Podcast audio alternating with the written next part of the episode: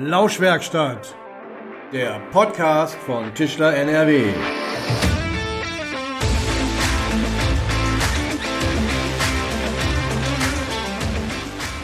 Hallo und herzlich willkommen in der Lauschwerkstatt. Mein Name ist Julian Grundhöfer und ich wünsche euch ein frohes neues Jahr, in das wir hoffentlich mit viel Zuversicht blicken können und in dem wir schaffen, äh, die Corona-Pandemie in unserem Alltag besser zu bewerkstelligen. Wir sind auch in 2021 wieder monatlich für euch mit einer neuen Folge am Start und hoffen, dass ihr natürlich weiterhin so zahlreich einschaltet. Unser heutiger Gast ist 23 Jahre alt, ist Blogger für Born to be Tischler, hat für die Ligna 2019 gebloggt, hat eine triale Ausbildung hinter sich ähm, und arbeitet im elterlichen Betrieb in Inden im Kreis Düren. Und ich sage herzlich willkommen, Jonas Klinkenberg. Ja, vielen Dank für die Einladung. Puh, Jonas, äh, eine ganze Menge, die ich gerade aufzählen musste. Fangen wir mal vorne an, nämlich beim Bloggen. Nicht jeder weiß vielleicht direkt, äh, was ein Blog ist. Magst du einmal kurz erzählen, ähm, was sich da genau unter verbirgt? Ja, also der Tischlerschreiner Deutschland Blog wurde ja ins Leben gerufen, um so ein bisschen die Nachwuchskräfte zu regenerieren. Und als ich mich dann für die Ausbildung oder das reale Studium entschieden habe, habe ich den Weg zum Tischlerschreiner Deutschland Blog gefunden, um einfach dort selber so ein bisschen mitzuwirken, um den Fachkräftemangel ein bisschen zu beseitigen. Dort versuchen wir einfach, ja, mit spannenden kleinen Beiträgen, ähm, mal sind es Bilder und ein kleiner Text oder auch mal ein kleines Video, in dem wir einfach versuchen, unseren Alltag als Tischler darzustellen und so den jungen Menschen das Tischlergewerk ein bisschen näher zu bringen, sodass vielleicht der ein oder andere dann sich doch noch für einen Tischler, eine Tischlerlehre oder eine Schreinerlehre entscheiden. Spannend. Ähm, wie ist es dazu gekommen? Und ist das nicht auch relativ zeitintensiv? Stelle ich mir zumindest so vor. Ja, also dazu gekommen bin ich tatsächlich durch meinen Vater. Der, ich glaube, er hat das mal in der Perspektive gelesen. Und dann sind wir halt, ich glaube, der Blog war noch gar nicht so alt. Und dann habe ich mich da halt auch mitbeworben, weil gerade neue, ja, junge, engagierte Menschen gesucht worden sind. Und dann habe ich mich halt einfach mal beworben und wurde tatsächlich auch genommen.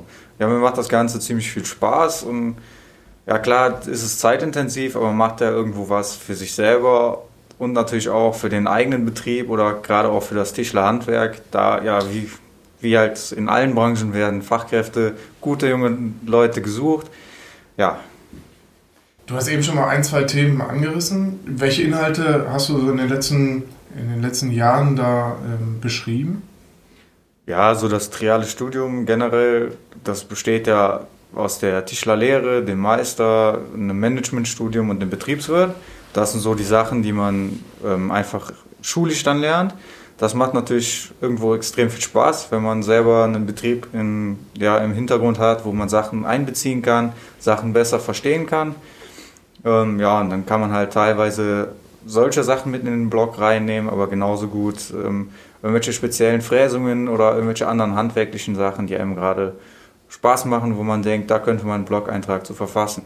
Und dann kann man halt einfach während der Arbeit mal schnell zwei, drei Bilder machen und dann später abends noch einen Blog-Eintrag machen. Vielleicht kann man dann sogar noch Sachen für die eigene Firmenseite verwenden. Bei der Ligna 2019, wie war das da? Wie hat sich das da dargestellt an Themen? Oh, das war ähm, unglaublich spannend und ein ganz tolles ja, Erlebnis, kann man sagen, weil man die Messe, klar, ich wenn man in der Branche unterwegs ist, kennt man die Messe. Man, es werden halt große Maschinenanlagen ausgestellt. Und das war nochmal so ein ganz anderer Blick hinter die Messe. Was sind da überhaupt für Leute? Wie müssen die arbeiten? Was ist da alles aufeinander abgestimmt, dass das alles so funktioniert, reibungslos? Dass da diese riesen Maschinenanlagen stehen und man, ja, der Zuschauer die, diese Maschinenanlagen bewundern kann und man sieht, wie die Werkstücke von einem Ort zum anderen fliegen und bearbeitet werden. Hast du für dich persönlich also noch mal ein bisschen was mitgenommen? Wie ist es dazu gekommen, dass du für die Ligna geblockt hast? Ähm, ja, ich selber habe sehr viel davon mitnehmen können. Einmal halt Eindrücke, das kann man natürlich auch als normaler Besucher, aber halt auch so gerade, was hinter den Kulissen abgeht. Ja, und wie es dazu gekommen ist, ähm, ja, ich glaube, die Ligna war damals soweit, also die Deutsche Messe AG, dass sie gesagt hat, wir wollen irgendwo auch junge Leute mehr für die Messebesucher heranziehen. Und dann ist damals wurde, glaube ich, beim Tischler Schreiner Deutschland wurde dann angefragt, ob es da irgendwie einen engagierten Blogger geben würde. Ja, und irgendwie ist das dann zustande gekommen, dass ich das machen durfte. Und es war, wie gesagt, eine sehr schöne Erfahrung, die ich nicht mehr missen möchte. Hm. Ähm, ich persönlich lese auch gerne Blogs. Bei mir beschränkt sich das allerdings so ein bisschen auf Reiseblogs oder äh, technische Blogs. Wie sieht das bei dir aus? Holst du dir auch irgendwo Inspirationen, Ideen, äh, die dich dann wieder für den eigenen äh, TSD-Blog für Born to Tischler nach vorne bringen? Ja klar, überall hat man ja, ich meine, wenn man das Internet aufmacht, wird man quasi überschwemmt von sämtlichen Beiträgen. Und da gibt es immer mal wieder was, wo man dann was sieht und sagt, hm, das könnte ich auch mal ausprobieren. Und dann kann man darüber auch wieder einen Beitrag verfassen. Also es ist schon irgendwo eine Inspirationsquelle. Diese äh, neuen Medien sind ja sowieso dein Steckenpferd, nenne ich es mal. Ihr seid ja auch ähm, auf anderen Kanälen wie Facebook, äh, Instagram, Pinterest äh, seid ihr unterwegs. Wie sieht da euer Auftritt aus und ähm, welche Ziele verfolgt ihr damit?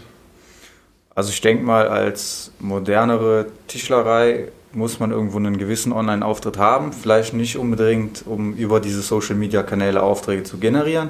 Aber ich denke, dass gerade der Kundenstamm oder die potenziellen Kunden sich im Internet nochmal besonders informieren über, eine gewisse, über ein gewisses Unternehmen. Und da so ein gewisses Backup zu haben, ist, glaube ich, recht wichtig. Welche Erfahrungen habt ihr damit gemacht? Gerade was so diese Kundenbeziehungen angeht, die, seitdem ihr äh, diesen Online-Auftritt habt? Ja, also man hört immer wieder sehr positives Feedback von potenziellen Kunden, aber auch von Bestandskunden. Und wir haben mittlerweile tatsächlich auch die ersten Aufträge, die wir über die Social-Media-Kanäle beziehen dürfen. Ähm, Kannst du da irgendein Tool besonders hervorheben? Von denen, die ich jetzt zum Beispiel eben genannt habe oder äh, was ich vielleicht auch noch nicht genannt habe? Ja, ähm, besonders gut läuft bei uns, glaube ich, der Instagram-Kanal, der direkt halt mit dem Facebook-Kanal vernetzt ist. Dadurch hat man halt einfach eine super Reichweite und man kann halt in einem zwei Beiträge schalten. Das halt für den Nutzer, also für uns jetzt gerade sehr von Vorteil, weil es dann doch wieder eigentlich recht zeitintensiv ist und dadurch wieder so ein bisschen kompensiert wird. Ja, und ich versuche halt immer so eine klare Linie da irgendwo reinzukriegen, dass man so ein bisschen direkt erkennt, ist es für einen Geschäftskunden gedacht, für einen Privatkunden, wo liegt der Fokus. Bei uns liegt er halt immer auf dem hochwertigen Innenausbau und den versuche ich halt immer so ein bisschen dann deutlich zu machen.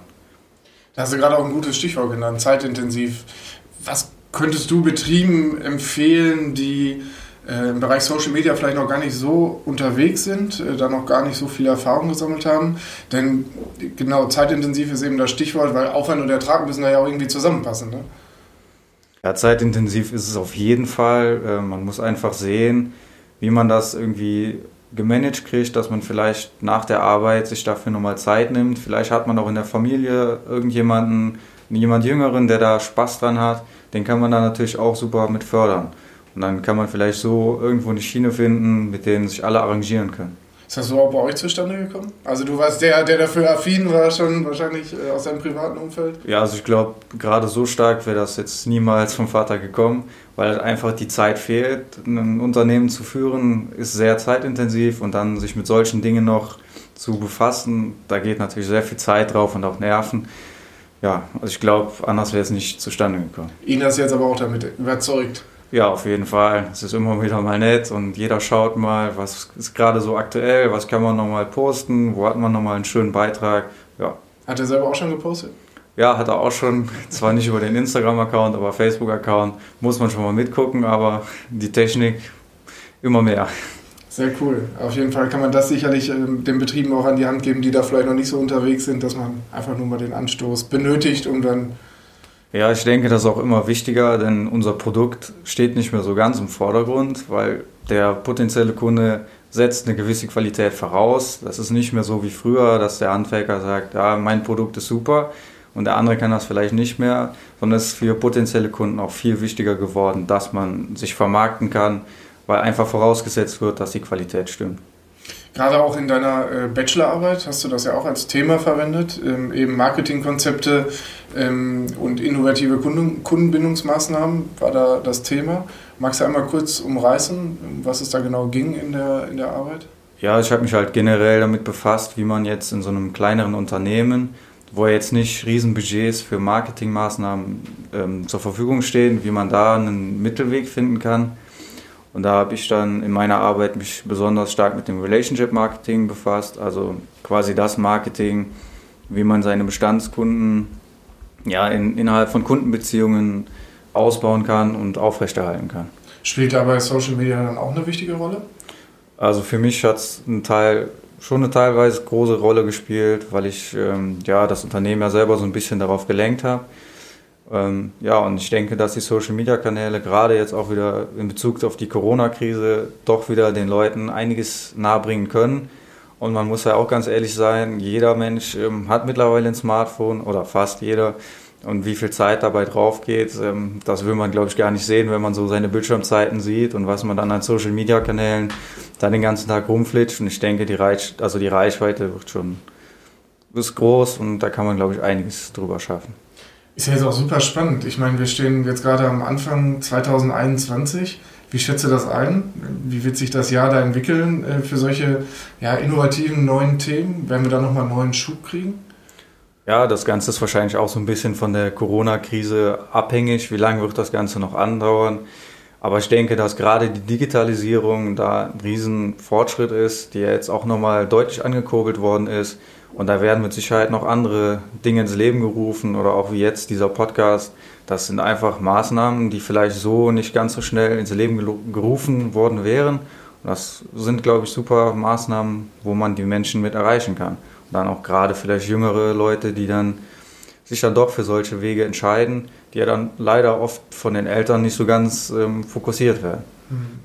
Wow, auf jeden Fall schon mal sehr zeitintensiv für dich auch, oder? Ja, also ich glaube, die Bachelorarbeit, die habe ich nachts geschrieben. also zeitintensiv ist das Ganze schon. Aber es gibt mir irgendwo auch so eine kleine Befriedigung oder diesen Willen nach mehr, immer etwas weiter zu erreichen. Ich glaube, Stillstand wäre so das, womit ich nicht gut umgehen könnte. Also von daher passt das schon. Äh, generell beschäftigst du dich ja auch stark mit dem Thema äh, Nachwuchs. Ähm, wir haben ja eben schon gehört, Fachkräftemangel ist ein wichtiges Thema auch für dich. Ähm, sind da die neuen Medien auch ein Thema bei der Mitarbeitergewinnung? Also auf jeden Fall bei den jüngeren Leuten. Also ich habe jetzt zum Beispiel einen Mitarbeiter, den wir jetzt eingestellt haben, und er sagte auch, ja, ich habe mich auch mal so über das Unternehmen informiert und schaute dann auch mal in eure Social Media Kanäle und war da wirklich positiv überrascht, weil es ja doch andere Unternehmen gibt, die vielleicht auch einen guten Ruf haben, aber in den Social Media Kanälen gar nicht so präsent sind. Und ich denke, dass das auch in Zukunft eine große Rolle spielen wird. Hat das da direkt bei euch also schon Früchte getragen? Wie ist das denn sonst? Ähm, merkt ihr bei euch schon den Fachkräftemangel direkt im Betrieb oder in der Innung? Da bist du ja auch unterwegs. Ja, ich denke, wer jetzt sagt, er wird das nicht spüren, der ähm, wird das Ganze leugnen. Den Fachkräftemangel haben wir überall. Und das ist ein Riesenproblem geworden. Oder, und da muss man halt irgendwie einen Mittelweg finden, da ein gesundes Maß zu finden, mit dem man arbeiten kann. Das Stichwort Chancen im Handwerk. Wie kann man junge Leute dafür begeistern? Ja, wir haben immer noch das Problem, dass so die Generation meiner Eltern ziemlich darauf getrimmt ist, dass alle Kinder ihr Abitur machen müssen, studieren müssen. Und also wenn man da ehrlich, ehrlich ist oder ich so meinen Freundeskreis schaue, dann weiß ich gar nicht, wo die ganzen BWL-Studenten oder Architekten überhaupt einen Job finden sollen. Und ich denke, dass das Handwerk da eine riesen Chance und Perspektive bietet, weil es ja nicht mehr nur das Klassische ist, wo man an der Hobelbank steht, sondern gerade auch im, im Büro jede Menge interessante Jobs gibt, die man da ausüben kann. Und ich meine, klar kann man Architekturstudium absolvieren, aber man könnte auch genauso gut ins Konstruktive gehen und in der Tischlerei Möbel konstruieren. Und da muss man selber abwägen, was macht nicht vielleicht sogar noch mehr Spaß.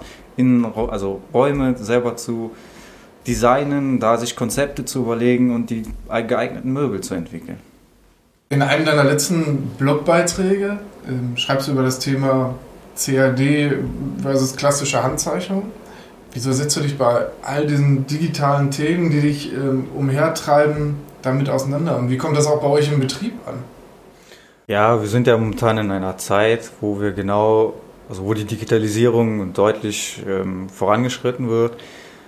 Klar gehen Dinge wie händische Zeichnungen irgendwo immer weiter verloren und irgendwo auch so eine gewisse persönliche Handschrift damit. Allerdings haben wir ja durch diese digitalisierten Prozesse ganz andere Möglichkeiten, um wirtschaftlich zu arbeiten. Und im Betrieb würde ich eine CAD-CAM-Software nicht mehr missen wollen oder auch kein 3D-Aufmaß, mit dem einfach ein viel präziseres Aufmaß möglich ist und eine später lückenlose Fertigung und natürlich auch eine viel einfache Montage. Und womit kann man junge Leute mehr begeistern? Mit dem digitalen Weg oder mit dem klassischen Weg? Also ich denke, der Mischmasch macht es gerade im Handwerk aus, weil wir auf der einen Seite hochtechnische Maschinenanlagen haben, die junge Menschen programmieren dürfen. Da sitzt man nicht mehr oder steht nicht mehr an der Hobelbank, sondern darf am Rechner hochkomplexe Fräsungen programmieren. Das ist, glaube ich, der eine Part. Und der andere ist natürlich immer noch der Werkstoff, der Werkstoff Holz, der total im Fokus steht. Und allein die Haptik, die Gerüche, die dabei entstehen, das ist einfach, glaube ich, das Ausschlaggebende, diese Mischung. Du selbst hast eine triale Ausbildung gemacht. Heftig, als ich es das erste Mal gelesen habe. Erzähl davon. Ja, das Ganze war halt damals so mein Weg, nach dem Abitur dann zu sagen, ich will jetzt nicht nur eine Lehre machen, sondern möchte das Ganze verbinden mit einem Studium. Ja, und dann bin ich irgendwie auf das triale Studium gekommen. Da macht man quasi immer drei Sachen parallel. Ist auf jeden Fall sehr zeitaufwendig und die Wochenenden gehen sehr, sehr schnell flöten. Aber ja, ich bin froh, dass ich es jetzt gemacht habe. Und ja, das Ganze hat halt dann auch nochmal so den Schwerpunkt zum einen auf dem Management, wo man dann wieder eher Richtung Bürojob tendiert und dann auf dem anderen Seiten, Seite das Handwerk, wo man dann ja, das Ganze schön verbinden kann. Was war deine Intention, das zu machen?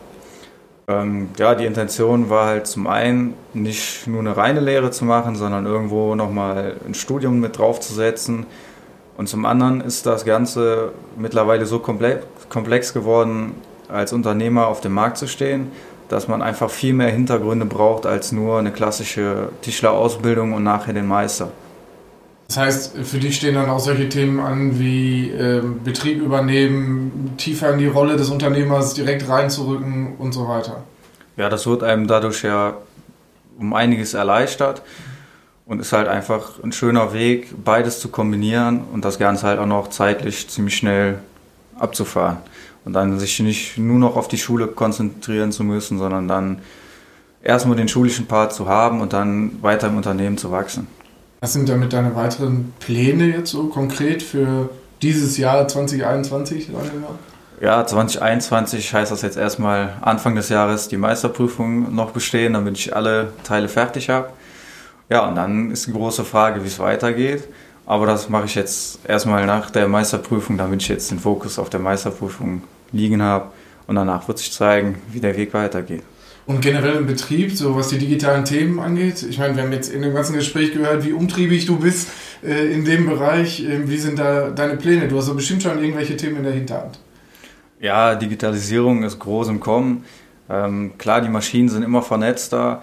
Wir haben mittlerweile CNC-Anlagen. Ich meine, wenn wir jetzt von einer, jetzt keinem Ein-Mann-Betrieb oder Zwei-Mann-Betrieb sprechen, sondern von einer größeren Losgröße, die ja auch immer steigt, weiter an, ähm, reden wir mittlerweile von Digitalisierung, digitalisierten Prozessen, wo die Maschinen fast mehr wissen als unsere eigenen Mitarbeiter. Und da sind wir halt mittlerweile in der Zeit, wo CNC-Maschinen ja, zum alltäglichen Arbeiten gehören. Und ich denke, da wird in Zukunft noch einiges machbar sein und gerade was auch noch so autonome Zellen angeht, wird da mit Sicherheit noch einiges passieren. Wahrscheinlich auch die Vernetzung untereinander, ne? die ganzen Prozesse miteinander zu vernetzen. Wie sieht das da bei euch aus? Habt ihr ein ja, Konzept dahinter? Wir haben halt ein CAD-CAM, eine gute CAD-CAM-Lösung, über die wir direkt unsere Zuschnittpläne generieren können. Wir haben CNC-Maschinen mit Barcode-Lesern. Also letzten Endes weiß die Maschine ja, wahrscheinlich mehr über das Werkstück, was sie gerade bearbeitet, als der Verarbeiter, der vor der Maschine steht. Der dadurch aber nie ersetzt wird? Nein, ersetzen wird man den Facharbeiter nie. Gerade was ja auch nachher den Zusammenbau, die Fachkompetenz und die Montage angeht. Wir sind schon am Ende des Gesprächs. Äh, das heißt, unsere allseits beliebte Rubrik Dreisatz. Und das bedeutet, ich beginne einen Satz und du vervollständigst ihn bitte. Okay? Sehr gerne. Wenn ich auf mein Motorrad steige. Dann kann ich einfach abschalten und alles ausblenden und einfach die Zeit genießen. Das erste, was ich jemals mit meinem Vater zusammengebaut habe. Oh, es gibt ein Foto von mir, da bin ich noch so ein ganz kleiner Stöpsel. Da haben wir damals meinen ersten Kleiderschrank aufgebaut. Der steht auch immer noch in meinem Zimmer. Ist quasi in Form einer großen Ritterburg aufgebaut. Und ich denke, das ist so das, wo ich das erste Möbel mitproduzieren durfte oder halt montieren durfte als kleiner Stöpsel. Und ansonsten kann ich mich immer daran erinnern, dass wir mit meinem Vater zusammen also große Sonnen gebaut haben als kleine Kinder, wo man halt einfach mit dem Akkuschrauber Leisten auf den Kreisring schrauben durfte. Das sind so Erinnerungen, die machen einfach Spaß. Für dieses Jahr wünsche ich mir? Ähm, ja, zum einen, dass die Corona-Krise irgendwo in den Griff kommen wird, dass man das Ganze in den Griff bekommt, ähm, weil doch einige Unternehmen darunter stark leiden müssen.